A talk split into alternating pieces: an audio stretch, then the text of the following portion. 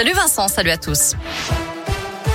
À la une, un chiffre à retenir, 704. C'est le nombre de faits de violence à l'égard des femmes enregistrés depuis le début de l'année par les policiers de la Loire.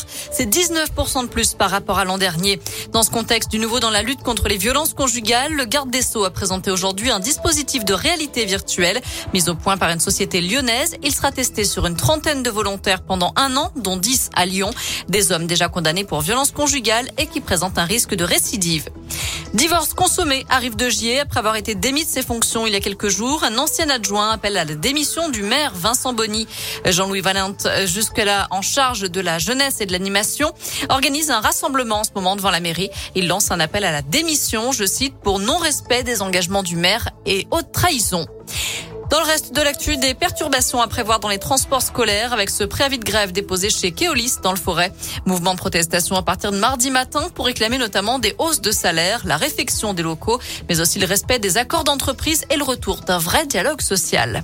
Augmenter le prix du litre d'essence de 6 à 10 centimes d'euros par, an pendant 5 ans, c'est ce qu'a proposé Sandrine Rousseau ce matin à l'occasion du débat de la primaire écolo avec Yannick Jadot.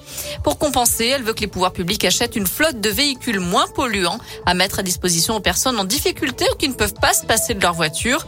Pour Yannick Jadot, il faut développer les moyens de transport alternatifs avec un effort sur les petites gares et les transports en commun. Le deuxième tour de la primaire des Verts démarre demain. Allez, on passe au sport avec une bonne nouvelle pour les Verts. Etienne Green sera bien dispo pour le derby. Le gardien stéphanois n'a écopé que d'un match ferme de suspension après son expulsion mercredi à Monaco. Suspension qu'il purgera donc demain face à Nice. Match d'ouverture de la huitième journée de Ligue 1. Ce sera à 17h ce samedi à Geoffroy Guichard. De leur côté, les Lyonnais reçoivent Lorient demain soir à 21h dans le cadre de la huitième journée de Ligue 1. Merci beaucoup Noémie.